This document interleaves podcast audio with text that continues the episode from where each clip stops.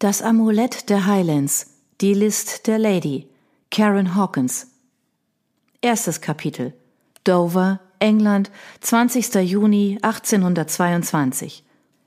William Hurst eilte auf die Agile Witch zu. Der salzige Wind peitschte gegen seinen Mantel, als er mit laut klappernden Absätzen über die Gangway schritt. An Deck hielt er inne und sah in die Takelage hinauf. Er nickte zufrieden. Messingringe und Haken waren so aufpoliert, dass sie glänzten, und die Segel waren sauber geflickt. Gut, Müßiggang hätte seine Mannschaft nur zu Unsinn verleitet, und für derlei Sperenzien hatte er keine Zeit. Er war seit 15 Jahren Kapitän und wusste genau, wie man ein Schiff befehligte. Captain! Sein erster Offizier grüßte zackig, als er vor ihm zum Stehen kam. Sie sind früh dran. Ei. William sah sich noch einmal auf der Angel Witch um. Sieht aus, als sei sie in erstklassigem Zustand, McDougall. Sein erster Offizier strahlte. Allerdings, ich habe Halpern mit den Arbeiten beauftragt, während ich die Vorräte besorgt habe. Er hat die Leute prima angeleitet, nur McDougall zögerte, als William ihm auffordernd zunickte, fuhr er fort. Während der Wache ist ein kleines Malheur passiert. Ich habe mich sofort darum gekümmert. Es wird nie wieder vorkommen. Hervorragend. William hob das Gesicht in den Wind. Bereiten Sie alles vor, damit wir morgen früh mit der Flut auslaufen können. Unsere Mission duldet keinen Aufschub. Und geben Sie Lorton eine Abschrift des Ladeverzeichnisses. Wir unternehmen diese Fahrt auf Geheiß meines Bruders, dann kann er auch die Kosten übernehmen. McDougall lachte. Ei, Captain, geht klar. William ging unter Deck. Michael hatte sich wegen eines antiken ägyptischen Artefakts, welches William nun in der Rocktasche trug, in eine ziemliche Zwangslage gebracht. William betrat seine Kajüte und stellte den Gegenstand auf seinen Schreibtisch. Dann nahm er die Kette von seinem Hals und schloss den Schreibtisch mit dem kleinen goldenen Schlüssel daran auf. Er stellte das Artefakt hinein und sperrte die Tür wieder zu. Er war froh, das verdammte Ding hinter Schloss und Riegel zu wissen. Seine Schwester Mary war durch die Hölle gegangen, um es an sich zu bringen, und nun war es seine Aufgabe, es dem Vorsteher des religiösen Ordens zu bringen, der ihren Bruder gefangen hielt. Bald, murmelte er im Gedanken an seinen weit entfernten Bruder. William band die Kette wieder um den Hals und verbarg sie unter seinem Hemd, bevor er nach der Kartenrolle griff. Gerade als sich seine Finger um die steife Lederrolle schlossen, nahm er einen zarten Lilienduft wahr. Er erstarrte. Eine längst geglaubte Erinnerung flammte wieder auf. Er erinnerte sich wieder an die veilchenblauen Augen, gesäumt von dichten schwarzen Wimpern, an schwarzes Haar, das wie Seide durch seine gierigen Finger glitt, an cremeweiße Haut und an einen sinnlichen Mund, der für seine Küsse Hallo, William? Der Klang ihrer Stimme riss ihn aus seinen Erinnerungen. Er schloss die Augen, die Hand immer noch an der Kartenrolle. Ihre Stimme war ungewöhnlich rau und gleichzeitig doch so klar, dass sie selbst dann nicht zu überhören war, wenn sie flüsterte. Für eine Frau war die Stimme tief und volltönend, voller lockender Weiblichkeit. William kannte diese Stimme ebenso gut wie seine eigene. Willst du mich nicht begrüßen oder redest du immer noch nicht mit mir? Der singende Tonfall schien sich in eine warme, weiche Hand zu verwandeln, die sanft über seinen Rücken strich. William biss die Zähne zusammen, um seinen verräterischen Körper zu bezähmen. Dann ließ er die Kartenrolle los und drehte sich um. In einem Stuhl am Kopfende des Kapitäntisches saß jene Frau, die er am liebsten für immer aus seinem Leben verbannt hätte. Ihr qualvoller Verrat hatte ihn einst so aus der Bahn geworfen, dass er die Segel setzte und England für zwei Jahre den Rücken kehrte. Damals schwor er sich, keiner Frau mehr zu trauen. Und dieser hier schon gar nicht. Deshalb wollte er sie auch niemals wiedersehen.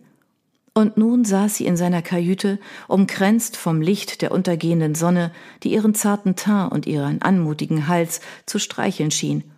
Ihren schwarzen Mantel hatte sie über einen Stuhl gelegt, darunter trug sie ein rotes Kleid, das ebenso liederlich war wie sie selbst. Dieses Kleid setzte ihr hochgestecktes schwarzes Haar perfekt in Szene. Die dünne weiße Rüsche um ihr Dekolleté erweckte den Anschein von Züchtigkeit, welche die schwellenden Brüste darüber Lügen strafte. Sie verstand sich meisterlich darauf, unschuldig und zugleich anrüchig auszusehen. Früher hatte ihn das ganz verrückt gemacht. Glücklicherweise durchschaute er diese List inzwischen. Sie stand ihr förmlich ins schöne Gesicht geschrieben. Er zog seinen eigenen Mantel aus und wandte sich von ihr ab, um sich vom Bann ihrer Schönheit zu lösen. Dann hängte er den Mantel an einen Messinghaken an der Tür, atmete tief durch und sagte, ohne sich umzudrehen, Raus hier. Du fragst mich nicht einmal, warum ich hier bin? Das interessiert mich nicht. Verschwinde einfach. Ein leises Rascheln verriet ihm, dass sie aufgestanden war. William, ich muss mit dir reden. Ich hatte gehofft, dass du wegen unserer Beziehung nicht mehr wütend. Zwischen uns gab es keine Beziehung. Es war alles nur Illusion. Er drehte sich endlich zu ihr um und fixierte sie mit eiskaltem Blick. Sie errötete, als hätte er sie geschlagen. Es tut mir leid, mein Verhalten damals war falsch und Verschwinde. William biss die Zähne abermals zusammen. Sie war so atemberaubend schön, beinahe hypnotisch, dass es ihm schwer fiel, sie nicht anzusehen. Verdammt, ich sollte darüber hinweg sein. Das alles ist schon Jahre her. Sie ballte die Hände zu Fäusten und ließ sich auf den Stuhl zurücksinken. Ich kann nicht gehen. Ich bin den ganzen Weg hierher gekommen und ich. Ihre Stimme brach. William, ich bin verzweifelt. Jeder andere Mann hätte sich von ihren Tränen rühren lassen, doch William ignorierte diese offensichtliche Manipulation. Such dir einen anderen dummen Markel. Ich stehe nicht mehr zur Verfügung. Sie umklammerte die Armlehnen ihres Stuhls. Du musst mich anhören, William. Du bist der Einzige, der mir helfen kann. Was ist denn mit deinem Liebhaber? Oder ist dein Colchester endlich zur Vernunft gekommen und hat sich von dir getrennt? Sie schutzte die Lippen. Natürlich nicht, aber das hier ist eine Privatangelegenheit. Privat oder geheim? Das ist ein Unterschied. Beides. Ich kann mich Colchester nicht anvertrauen. Vertraust du ihm denn nicht? Doch, aber es könnte ein Skandal heraufbeschwören, und ich will nicht, dass er oder sonst wer darunter leidet. William betrachtete sie einen Augenblick. Ah, du glaubst also, dass Colchester dir nicht helfen kann? Ihre Wangen glühten tiefrot. Egal, was du über Colchester sagst, er hat mir geholfen wie kein anderer. Wenn du mit geholfen meinst, dass er dich mit großen Summen Geld unterstützt, dann ist das sicherlich richtig. Der Earl ist ein reicher Mann. Sie zuckte gleichgültig mit den Schultern, doch ihre Gesichtszüge waren angespannt. Es freute ihn zu sehen, dass er ihre beachtliche Schauspielkunst bis aufs äußerste strapazierte. Markel Bouchon verdiente ihr Geld als Schauspielerin im Drury Lane, Sie war schön und begabt, und es hieß, sie sei die beste Schauspielerin aller Zeiten. William blickte auf ihr elegantes Gewand, das etwas zu offenherzig war, um noch als züchtig zu gelten. Denn auch damit verdiente sie ihr Geld, erinnerte er sich bitter. Sie verkaufte sich an den Meistbietenden. Colchester kann dich behalten. William, bitte, kannst du die Vergangenheit nicht wenigstens so lange ruhen lassen, bis du mich angehört hast? Ich.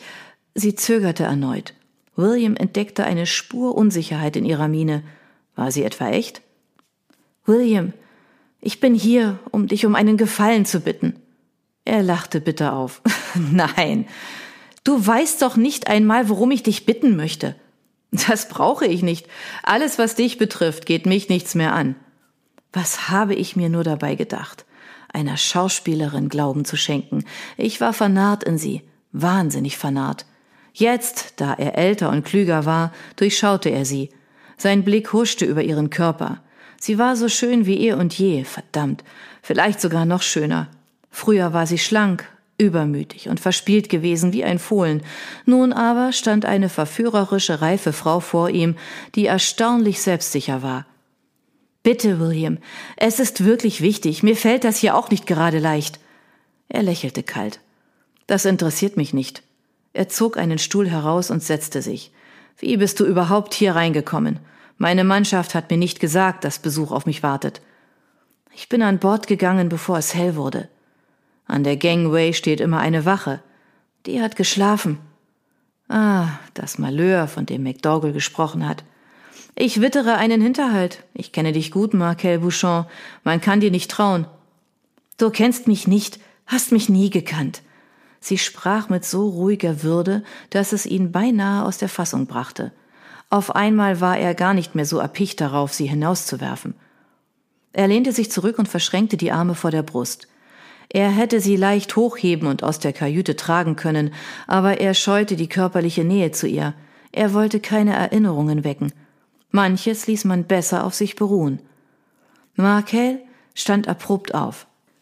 Dann ist mein Besuch also reine Zeitverschwendung? Er nickte. Ja. Verstehe. Sie senkte den Blick und biss sich auf die Lippen. Schließlich seufzte sie und wies anmutig auf die Karaffe und die Gläser auf der Anrichte. Können wir wenigstens auf unser kurzes Wiedersehen trinken? Ich trinke auf unseren endgültigen Abschied, gab er zurück. Sie nahm den Stopfen aus der Karaffe und lächelte William über die Schulter hinweg an. Gerade heraus wie eh und je. Sie schob die Karaffe heran und schnupperte daran. Ein sehr schöner Portwein. Danke, sagte er kurz und sah zu, wie sie zwei Gläser füllte. Früher warst du bei der Wahl deiner Getränke nicht so wählerisch, sagte sie. Ich bin bei all meinen Vergnügungen wählerischer geworden. Sie presste die Lippen zusammen.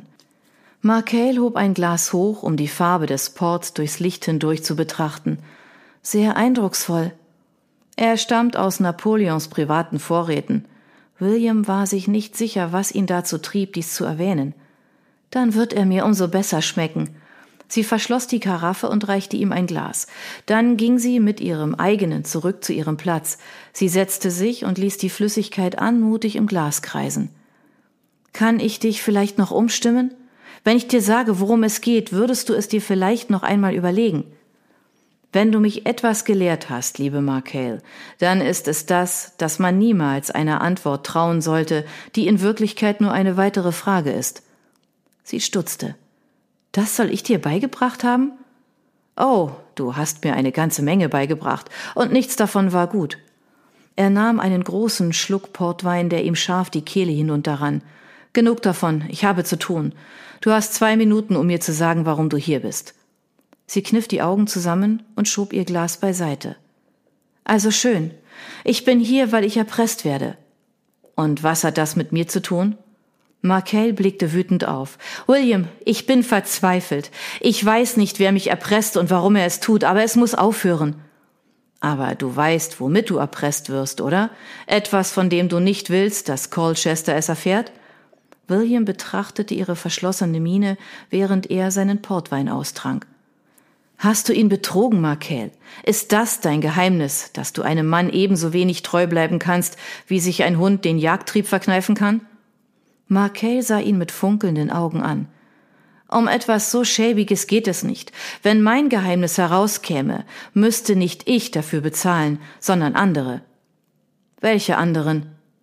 Namen spielen keine Rolle. Entschlossen presste sie die Lippen zusammen. Ich habe genug von deinen Spielchen. Ich finde, du solltest jetzt gehen. William schob sein leeres Glas beiseite. Er hatte das alles so satt. Sie hob einen Mundwinkel zu einem bedauernden Lächeln. Ach, William, das Leben hat uns einfach keine Chance gegeben. Was zum Teufel soll das nun wieder bedeuten? Geh einfach, Markel. Sein Mund war auf einmal ganz trocken. William wünschte, das Glas vor ihm wäre nicht leer. Markel erhob sich und ging auf ihn zu. Keine Sorge, ich werde gehen, aber nicht bevor du mir geholfen hast. Zum Teufel mit dir, ich habe doch schon gesagt, dass ich dir, dir nicht helfen werde begann er plötzlich zu stottern. Warum war seine Zunge plötzlich so schwer? Er blickte auf seine Finger, die noch an dem leeren Glas lagen. Ich spüre meine Hand nicht mehr. Der Gedanke ließ ihn merkwürdig gleichgültig. Aber er hatte doch nur ein Glas getrunken, es brauchte weitaus mehr, um. William erstarrte. Er sah Markel an und wollte sagen, du hast mir etwas ins Glas getan, doch sein Mund konnte die Worte nicht formen. Plötzlich verschwamm alles vor seinen Augen. Er fühlte sich unendlich schwach. Nein, er nahm all seine Kraft zusammen und zwang seine tauben Arme, ihn hochzustemmen, doch er stand nur schwankend da. Sie runzelte die Stirn. William, nicht. Du wirst dir noch wehtun. Er stürzte nach vorn. Verdammt, sie hat mich vergiftet.